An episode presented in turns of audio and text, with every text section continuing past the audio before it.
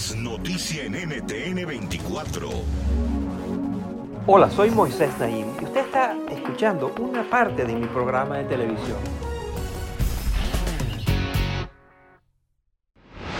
Bienvenidos, soy Moisés Naim desde Washington. Encantado de estar de nuevo con ustedes, como siempre. ¿Alguna vez ha realizado una búsqueda en Google sobre un producto y inmediatamente le aparece una publicidad de ese producto en sus redes sociales? ¿O ha realizado compras a través de Instagram o de Facebook? Este tipo de consumo vía Internet, adaptado tan perfectamente a lo que son sus gustos, sus necesidades, lo que quiere comprar, es posible gracias a todos los datos que las empresas tecnológicas recopilan de sus usuarios. Y también es uno de los aspectos de lo que mi invitada de hoy ha denominado el capitalismo de la vigilancia. Se trata de la muy reconocida e influyente académica Shoshana Zuboff. Es una filósofa, psicóloga social con más de 40 años de experiencia estudiando la evolución del capitalismo y sus consecuencias en la revolución digital y en el desarrollo humano. Zuboff es la autora de tres importantísimos libros, todos adelantados a su época. El primero se titula En la edad de las máquinas inteligentes, el futuro del trabajo y del poder. Fue publicado en los años 80, mucho antes de que las computadoras y la automatización revolucionaran nuestros empleos. Su segundo libro se llama La economía de apoyo, por qué las corporaciones le están fallando a los individuos y la próxima era del capitalismo. En este libro, Zuboff pronosticó el auge de los productos y servicios digitales mucho antes de la invención de los iPods o de Uber. Su más reciente libro es La era del capitalismo de la vigilancia. En él relata cómo la información de las personas se ha convertido en la base para un nuevo orden económico mundial, un orden que amenaza la democracia. Este último apareció en las listas de los mejores libros del año 2019, publicada por prestigiosos medios como Bloomberg, New York Times, Foreign Affairs, Financial Times, y es también uno de los libros favoritos del expresidente estadounidense Barack Obama. Los aportes de Shoshana Zuboff a nuestra comprensión del mundo de hoy son importantes. Es por eso que vamos a dedicarle todo el programa a conocer mejor sus ideas. Esta es mi conversación con la autora, la profesora Shoshana Zuboff. Miren.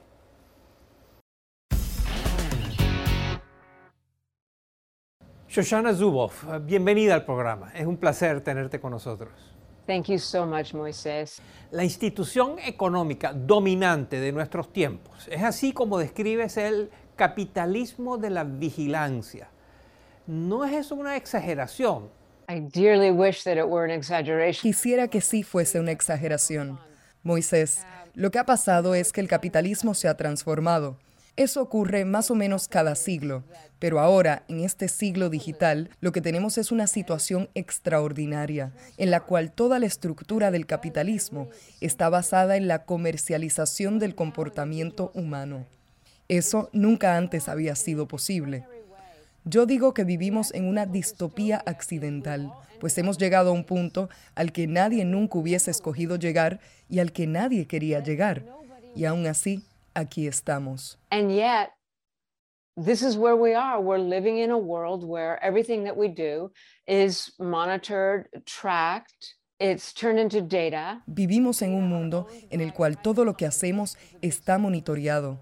Nuestras acciones son transformadas en datos que son propiedad de las grandes empresas del capitalismo de la vigilancia, como lo son Google, Meta o Amazon. A partir de esos datos, estas empresas pronostican nuestro comportamiento. Luego venden esos pronósticos, pues todo el mundo terminará ganando más dinero si logran reducir la incertidumbre en sus negocios sabiendo con mucha certeza cómo nos vamos a comportar. ¿No es genial para las compañías de seguro médico saber qué enfermedades vamos a contraer? ¿No es excelente para las aseguradoras de automóviles saber cómo conduciremos?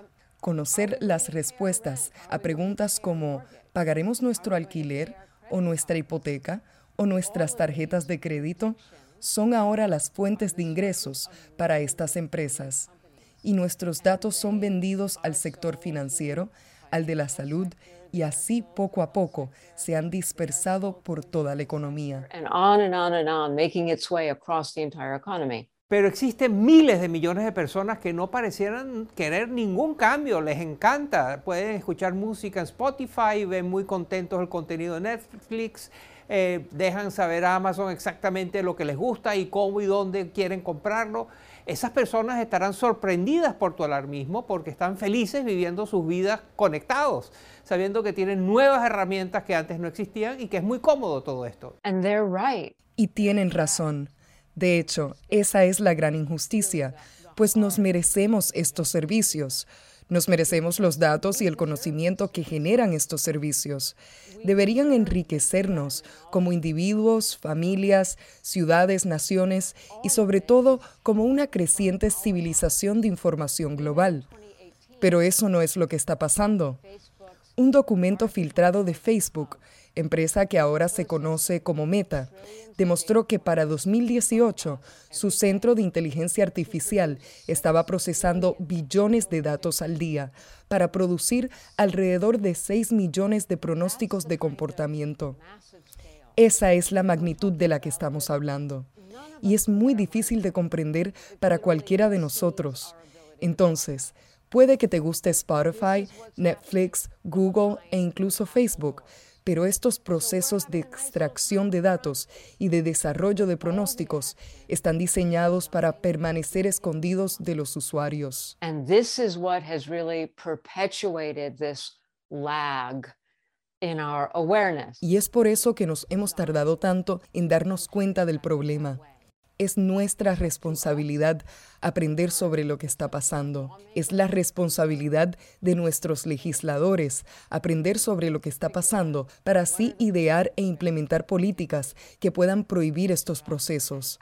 La meta no es que dejen de existir estos servicios maravillosos, sino que todos los datos y el conocimiento profundo que generan nos pertenezcan, le pertenezcan a los líderes electos y a las instituciones que debemos crear para regular el ámbito digital. Hay mucho trabajo por hacer, pero si no lo hacemos, la distopía accidental de hoy se convertirá en la realidad que domine este siglo. Recientemente has escrito que podemos tener una sociedad democrática o una sociedad de vigilancia, pero no las dos al mismo tiempo.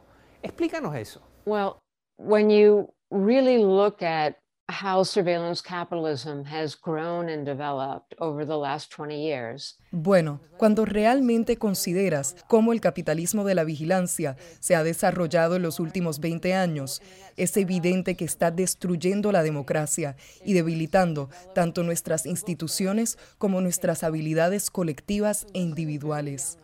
Por ejemplo, pensábamos que teníamos derecho al conocimiento, o lo que yo llamo derechos epistémicos. William Douglas, quien fue juez de la Corte Suprema de los Estados Unidos, dijo hace muchos años que según la Carta de Derechos de la Nación, todo ciudadano estadounidense tiene la libertad de elegir qué se puede saber de ellos y qué debe permanecer privado. Este es un planteamiento muy interesante, pues demuestra que el capitalismo de la vigilancia se basa en la usurpación de derechos que siempre hemos considerado esenciales para vivir una vida libre, individual y moderna. Entonces, hemos llegado al punto en que necesitamos codificar estos derechos epistémicos, es decir, convertirlos en derechos jurídicos que puedan ser defendidos en nuestros tribunales y sistemas legales. Because without these rights, a small group of companies has taken all the rights to know. De lo contrario, un pequeño grupo de compañías seguirá teniendo todos los derechos al conocimiento. Nos están arrebatando la idea de que las personas podemos elegir cómo se gobierna, con qué valores e ideales, con qué aspiraciones y derechos y bajo qué leyes. Los futuros que ofrecen el capitalismo de la vigilancia y la democracia no son compatibles. Estos dos órdenes institucionales están en un duelo a muerte. Ambos no pueden coexistir. Nos toca decidir cuál ganará. Y eso es lo que me preocupa tanto. And that's what I'm so concerned about. Has dicho que Facebook ha transformado la esfera pública. ¿Qué es eso? ¿A qué te refieres? So think about it for a second. Here we have Pensemos un momento. Tenemos a una compañía que controla los principales espacios de comunicación social en todo el mundo y la información que circula en ellos. Es decir, controla lo que se supone que sea nuestra esfera pública. Pero en realidad, lo que tenemos ahora es un lugar donde la información de calidad está inversamente correlacionada con las ganancias pues mientras más corrupta es la información que circula en sus plataformas, más dinero gana la empresa Meta, antes conocida como Facebook y es que en 2018 esta compañía transformó la manera como presentaba contenido a sus usuarios. Se comenzaron a basar en pronósticos del tipo de contenido con el que las personas iban a interactuar. Y así los algoritmos empezaron a promover y a diseminar la información más corrupta, descabellada e inflamatoria pues es esa información la que obtendría más interacción. La interacción, por supuesto, impulsa la extracción de más datos, lo cual lleva al desarrollo de más pronósticos sobre nuestro comportamiento, lo cual lleva a mayores ganancias. Es así como funciona.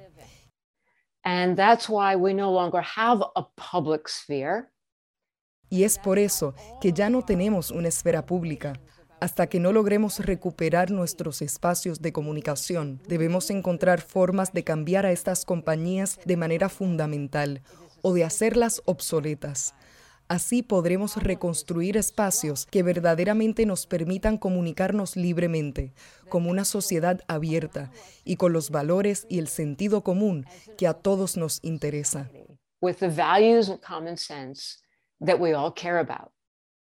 Tú argumentas que los algoritmos de las grandes empresas no solo están diseñados para aumentar sus ganancias o moldear nuestro comportamiento individual, sino que también buscan controlar nuestro comportamiento colectivo como sociedad. Cuéntanos.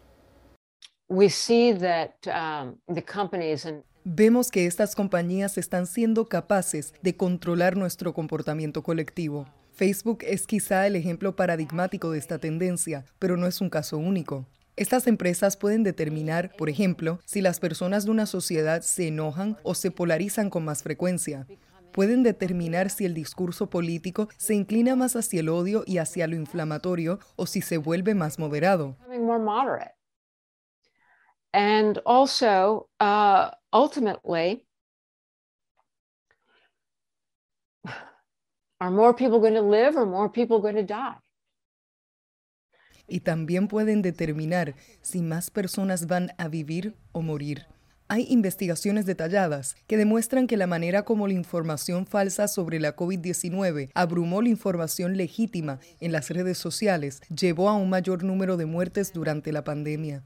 Este fenómeno se volvió tan poderoso que el doctor Robert Califf, quien dirige la Administración de Drogas y Alimentos de los Estados Unidos, afirmó que la desinformación se había vuelto la principal causa de muerte en el país. Así que cuando pienso en un personaje como el dueño de Meta, Mark Zuckerberg, lo imagino en el cielo jugando con un teclado celestial. Si oprime unas teclas particulares, más personas en el mundo se enfadan. Si oprime otras teclas, más personas mueren and he moves over here to these keys and more people around the world are dying.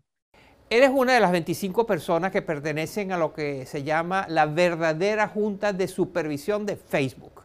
Explícanos, ¿qué es esa junta y tú qué has logrado hacer estando ahí? So, um, it was in 2019. Bueno, en 2019 Facebook anunció que crearía una junta de supervisión. Se trataba de un grupo de personas seleccionadas y remuneradas por la empresa para supervisar las decisiones relacionadas a la moderación del contenido. El liderazgo de lo que en ese momento era Facebook aseguró que escucharía a los miembros de la Junta. Pero estos miembros de la Junta simplemente hablaban de cómo mantener y proteger la autorregulación en Internet. Y la autorregulación es precisamente lo que nos llevó a este gran caos. Por otro lado, los reglamentos de esta operación no obligaban a Facebook a seguir ninguna de las recomendaciones de su junta. Entonces, se trataba de una pieza de teatro gubernamental que no tenía nada que ver con la transformación real. Es así que, liderados por Carol Cadwalader, una de las periodistas británicas que destapó el escándalo de Cambridge Analytica, decidimos crear la verdadera Junta de Supervisión de Facebook. Somos un grupo de expertos, a group of Facebook experts. We have no self interest at all, except that we each know a lot about Facebook and we know how it operates. No tenemos ningún interés personal. pero cada uno de nosotros sabe mucho sobre Facebook y cómo opera. Y creemos que nuestras críticas tendrán mayor impacto en el esfuerzo por mantener a esta empresa honesta que la junta de supervisión que ellos crearon. Así que nosotros monitoreamos las grandes decisiones de Facebook, hablamos con la prensa, publicamos opiniones y a veces organizamos eventos. Intentamos mantener la presión pública. Y nuestro mensaje para esta empresa es el siguiente. Seguiremos informando sobre las verdades que le están tratando de ocultar a todas las personas del planeta Tierra. Es así como operamos. So that's how it works. Una crítica que has recibido es que tus diagnósticos son muy elaborados, pero las soluciones que ofreces son muy genéricas. ¿Cómo reaccionas tú a esta acusación? It's always um, frustrating. Siempre es frustrante, porque cuando me propuse escribir El capitalismo de la vigilancia, mi meta era describir un fenómeno que nunca antes había sido descrito. Lo estábamos viviendo, nos estábamos ahogando en él, pero no había sido comprendido a detalle. Y no hay muchas personas, incluso entre los académicos, que estén dispuestas a pasar el número de años que yo pasé estudiando cada pedacito de evidencia para poder ofrecer un panorama claro de lo que es el capitalismo de la vigilancia y cómo funciona. Having done that, I arrived at 525 pages of text. y habiendo hecho eso, terminé escribiendo 525 páginas. De hecho, la primera versión del libro tenía más de mil páginas, pero tuve que tomar decisiones sobre qué incluir y qué dejar fuera. Y sabía que si ofrecía al público una comprensión detallada del capitalismo de la vigilancia, eso sería más poderoso que cualquier solución que podía ofrecer en ese momento. Desde que terminé el libro, he dedicado casi todo mi tiempo a conversar con legisladores y políticos en todo el mundo, a organizar eventos, a dar entrevistas y charlas y a escribir columnas de opinión. Y acabo de terminar de escribir un ensayo muy amplio con el propósito de ir formalmente hacia la próxima etapa, que es qué hacer y cómo hacerlo. Eso siempre fue parte de la agenda, pero creo que no hay manera de contener un fenómeno si no se puede nombrar si no se tiene un lenguaje para ello, si no se entiende a profundidad. Así que esa era la primera parte de la labor y la labor continúa. And the work continues. Si un mago te diera el poder de hacer una sola cosa para mejorar esta situación tan deleznable que tú describes con respecto a las redes sociales y el impacto de Internet sobre nuestras vidas, ¿qué harías? ¿Qué decisión tomarías si tuvieras una oportunidad? We stop the secret massive scale extraction of human data. Detener la extracción masiva y silenciosa de datos personales y decretarla ilícita. Desde cualquier punto de vista, moral, político o económico, esa extracción es fundamentalmente injusta y malintencionada. En cualquier otro contexto se le llamaría robo, así que se cataloga como un robo y se detiene. En el momento en que hagamos eso, algo mágico sucederá, porque habremos acabado con el depredador. Las miles de millones de compañías que quieren entrar en el mundo digital y operar de formas que promueven los valores democráticos, por fin podrán competir en un entorno justo. Así que tenemos una oportunidad para recuperar el siglo digital y eso comienza con el exilio, la eliminación, la erradicación de ese poder que descaradamente asumieron las empresas sin preguntar.